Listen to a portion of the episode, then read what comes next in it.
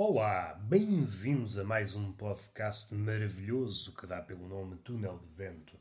Este menino de pança avantajada chama-se, à falta de melhor nome, Roberto Gamito. Vamos dar início a mais um episódio deste mamarracho. Será que iremos para um caminho mais sério ou para um caminho mais humorístico? Ninguém sabe. O que é que me ocupa a cabeça neste momento? A minha cabeça, neste momento, é ocupada por várias imagens relativas a esta coisa da pandemia, pequenos episódios que podem, porventura, entrelaçar-se noutras ideias, noutras conjecturas, naquilo que, se fôssemos mais velhinhos, por exemplo, na Idade Média, chamaríamos profecias. É complicado prever seja o que for, ainda mais nestes tempos conturbados em que num dia acontece uma coisa, no dia seguinte acontece o contrário, e entre uma coisa e outra sucedem milhares de desmentidos. A realidade está fragmentada, somos bombardeados com informação e até naqueles campos que nós antigamente colhíamos alguma certeza, eram mais ou menos fiáveis, até nesses olhamos para trás.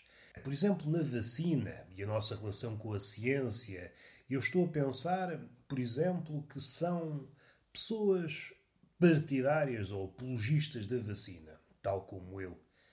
Antigamente era esta a posição. Contudo, vamos por este cenário em que a vacina da Rússia entra em circulação e que me obriga a pôr numa situação que até então me era desconhecida ou que me era que me causava irritação.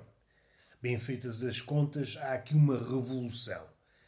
Eu, que em tempos via a facção dos antivacinas com algum desdém, neste particular, obrigo-me quase a ir para a sua facção. Ora, a vacina é algo que necessita de vários testes e demorados testes, porque há efeitos que podem ver-se em dias, em semanas, mas há efeitos secundários que só dão à costa devolvidos vários anos. Isto é o mesmo, passe a comparação naquilo que tem de mais rudimentar, mas é o mesmo que hum, adotarmos uma dieta macaca ter uma alimentação pouco cuidada. Os efeitos, à partida, não são visíveis em dias, sobretudo quando somos novos. Passa-se um tempinho, anos, às vezes décadas, e vamos colher os resultados dessas práticas pouco virtuosas, uma alimentação pouco cuidada, pouco equilibrada. Traduzir-se-á, seja em sintomas ou concretizada em doenças, uma ou várias.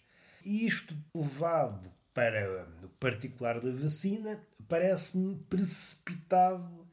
Não estão estudados, nem podem estar eh, efeitos secundários e possíveis sequelas eh, devido à falta de tempo. E então, aqueles, aqueles argumentos ou pseudo-argumentos que anteriormente pareciam uma bambuchata da facção do anti-vacinas, neste particular, só lhe está a dar razão.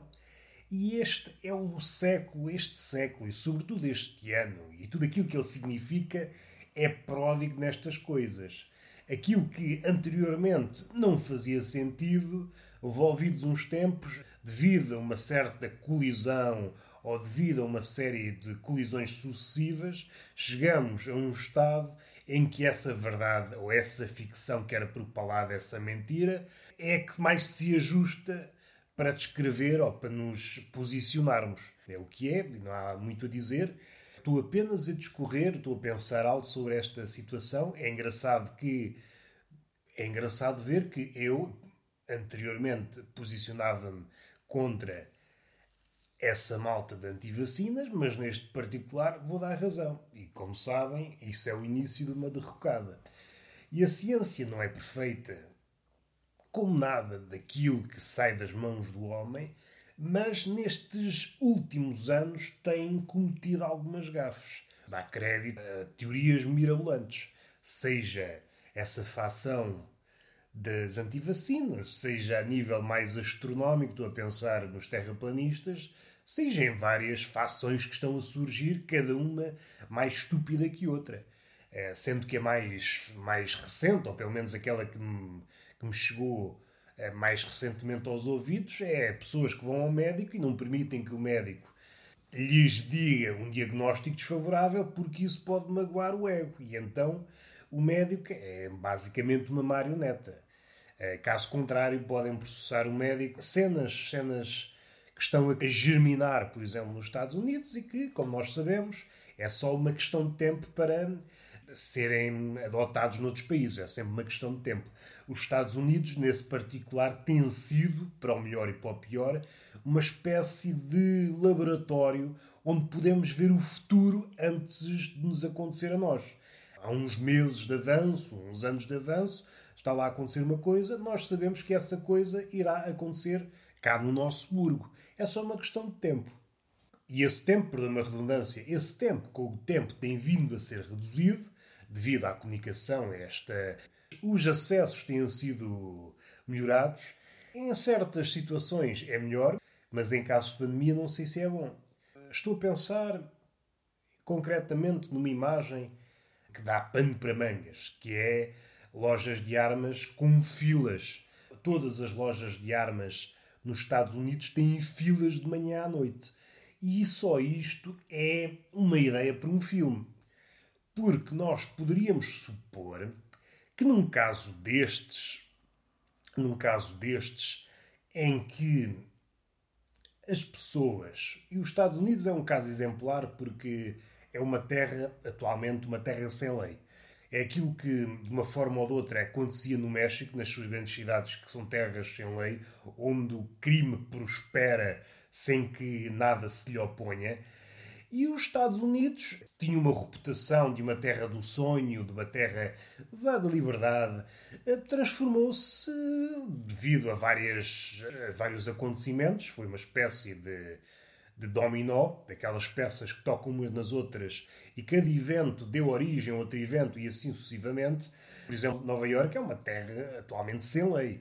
No podcast do Joe Rogan, já por várias vezes, falaram nisso. Aquilo que há meses era um episódio especial e que motivava o espanto, seja a pilhagem, seja a tiroteios no meio da cidade por razão nenhuma, acontece em Barda. Já parece que é normal. Não sei que zona em concreto, que percentagem do país é que pode ser definido, por isso, se é que não é tudo, mas há muitas zonas nos Estados Unidos que podemos dizer que estão em conflito bélico. Há tiroteios, há pilhagens, a segurança que tanto apregoavam há meses ou anos é uma fantasia. É uma fantasia. E aqui há várias coisas a convergir. Eu estou a falar só da boca para fora, sem saber, ao sabor dos meus pensamentos, dando vários passos atrás a esta imagem que me tem ocupado algumas horas. De vez em quando vem-me à memória essa imagem de filas enormes eh, de pessoas que esperam para comprar uma arma. Esperaríamos, em situações limite, em situações como esta, que nós não sabemos o que é que o futuro nos traz ou que nos vai trazer, nós dedicássemos especial atenção aos bens essenciais, alimentícios, sobretudo. E isto talvez indica que, que nós estamos malucos e é talvez uma, uma segunda réplica à primeira vaga do, do papel higiênico. A nossa relação com a realidade está um bocadinho tensa, foi alicerçada em fantasias. Contudo, a primeira vaga de papel higiênico, embora tenha eh, talvez algum uh, impacto ambiental, mas causou sobretudo impacto ao nível da cabecinha. O quadro que traçamos da humanidade em geral não foi um quadro bonito. Agora, quando há uma vaga, uma corrida às armas num país em que está em polvorosa, os Estados Unidos é um barril de pólvora que está a ser disputado por pequenas chaminhas, chamas que estão a dançar à volta desse barril de pólvora, a coisa muda de figura. Porque numa situação em que há desempregados que eu já perdi, já perdi a noção de percentagem que estamos a falar, mas é muitíssima. Numa situação em que ninguém sabe o dia da manhã, seja em matéria profissional, seja se há, se há pão na mesa, o primeiro impulso das pessoas é comprar armas. E isto diz muito também do país, mas também daquilo que se poderá estar a, a fabricar. A fabricar. Primeiro que tudo, já não é uma ficção, já não é algo distante. Está efetivamente a ocorrer vários tiroteios um pouco por todo o lado nos Estados Unidos, é recorrente, não há razão, é sem porquê, e por vezes surge uma narrativa, como aconteceu há dias, mataram um rapaz de 14 anos, afinal não tinha morrido. E isto é também um é também um sintoma daquilo que estamos a viver. Está tudo a ser filmado, é como se houvesse brutos e cada um tenta passar a história que quer passar. Há uma história antiga, e agora estou aqui a cozer histórias com histórias, que passava um vídeo em que a mensagem dava ar de estar a criticar o Obama. Eu acho que era um tumulto qualquer, ou alguém que lançava fogo a não sei o quê, e depois vai saber, sai um vídeo maior em que a mensagem que passa, no fundo, não é essa, a do Obama, estar contra o Obama, no fundo estava contra o Trump. E depois sai um vídeo ainda maior que desmente estas duas versões. Ou seja, nós, como estamos a ser filmados por tudo e por todos, todos os ângulos possíveis, se houver, e mesmo não havendo má intenção, cada um passa a sua narrativa.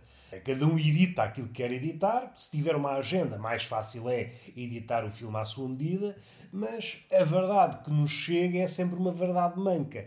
E há uma pressa, como nunca houve em nenhum tempo, de querer naquilo que se apresenta à nossa frente. O nosso medo é um medo primeiro, mas hoje está acentuado o medo do desconhecido, é suprido com a primeira coisa que nos salta à frente. E, diante do desconhecido, nós temos que ter uma versão qualquer. Temos que ter sempre uma opinião. E em situações normais, em situações em que o mundo corre de feição, mandarmos um bitide não é muito ruinoso para a vida, para o mundo. Agora, numa situação complicada, em que há uma pandemia a decorrer, nos Estados Unidos, então, é uma coisa que, que está descontrolada. E tudo o que afeta, seja a economia que está, há Estados que estão à beira da falência, há aqui várias coisas a, a acontecer. Vivemos num século em que a imagem é preponderante, é aquilo que conta. Os Estados Unidos, que sempre passaram a imagem de um país forte, de um país imperturbável, erguia-se sempre, seja devido aos atentados, fosse o que fosse, catástrofes naturais, neste caso da pandemia, seja devido ao presidente que é, não é a imagem que passa. A imagem dos Estados Unidos como nação inteligente, se bem que isso, se bem que isso podia ser debatido. Mas nação onde o sonho ainda é possível, nação livre, nação segura, nação. É, uma imagem de que. Um, vá, do maior país do mundo, é uma imagem que sai um bocadinho danificada, para não usar outro eufemismo. Esta é uma visão isolada que, eh, de alguma forma, também inocente, e aqui há pano para mangas. Esta questão é: será que isto fica por aqui? Há países que podem aproveitar a fraqueza para diversas coisas. É preciso perceber que os Estados Unidos, correto ou incorretamente, esteve diretamente ligado com vários conflitos bélicos. Seja no papel de benfeitor, seja, bem feitas as contas, de malfeitor. E deixou várias coisas a meio, abriu várias feridas. Pode haver aproveitamentos. Nesta ocasião em que está um país quase encostado às cordas. E é uma imagem que não me deixa imaginar pessoas à porta de lojas de armas. É uma coisa que não me sai, não me sai da cabeça. Há várias coisas a ter em conta. Primeiro, é um, é um país propenso a resolver os conflitos com armas. Depois, é a situação da pandemia. Está descontrolada. Depois, é o presidente que é. Não garante segurança de nenhuma forma aquele político que, em tempos vá mais ou menos cómodos, garantia uma espécie de espetáculo, quem vive nos Estados Unidos atualmente percebe, afinal, o espetáculo não é sinónimo de segurança. Outra situação é o facto da pandemia estar a, a ceifar vidas como está nos Estados Unidos, cada pessoa está, está num ponto em que conhece alguém que morreu. E isso muda tudo. É uma perspectiva totalmente diferente. É um medo que é outra espécie de medo. A economia que está de rastros.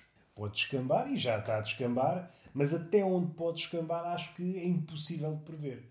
Outra questão mais vasta é qual é o impacto global que vai ter eh, esta história dos Estados Unidos. Aconteça entre portas ou transborde depois para outros países. É uma questão que, se for pensada seriamente, tira-nos o sono. E é o podcast possível. Não há mais nada que eu queira dizer. É apenas esta imagem de uma fila enorme à porta de uma loja de armas. Acho que é uma bela imagem para descrever o ano que nós estamos a viver. Porque há várias coisas a acontecer ao mesmo tempo. Coisas que podem ganhar luz mediática ou não, estarem às escuras. Tal como as perseguições na Nigéria, aos cristãos, as perseguições aos muçulmanos por parte dos hindus na Índia, o facto da China estar a conquistar pontos estratégicos marítimos. Há várias coisas a acontecer em simultâneo. É impossível abarcar tudo. Há qualquer coisa que está a decorrer, qualquer coisa, não querendo enverdar por teorias da conspiração, de facto algo está a acontecer. Há muitas coisas estranhas a acontecer. É aquela coisa que, que já vários filósofos disseram, e estou a pensar, por exemplo, em Canetti, o Prémio Nobel de Literatura, esta questão da cólera, que é muito visível nos Estados Unidos aquela ideia que nós temos, quando é que isto vai parar? Aquela pergunta que nós lançamos e a resposta é uma resposta que não é simpática e que não agrada a ninguém. A cólera, nestas situações, só para quando se esvaziar, só para quando perder essa força de demonia que tem dentro dela. É sempre assim. Sempre aconteceu assim, não para antes. É só para quando se esvaziar e quando perceber o absurdo da sua cólera.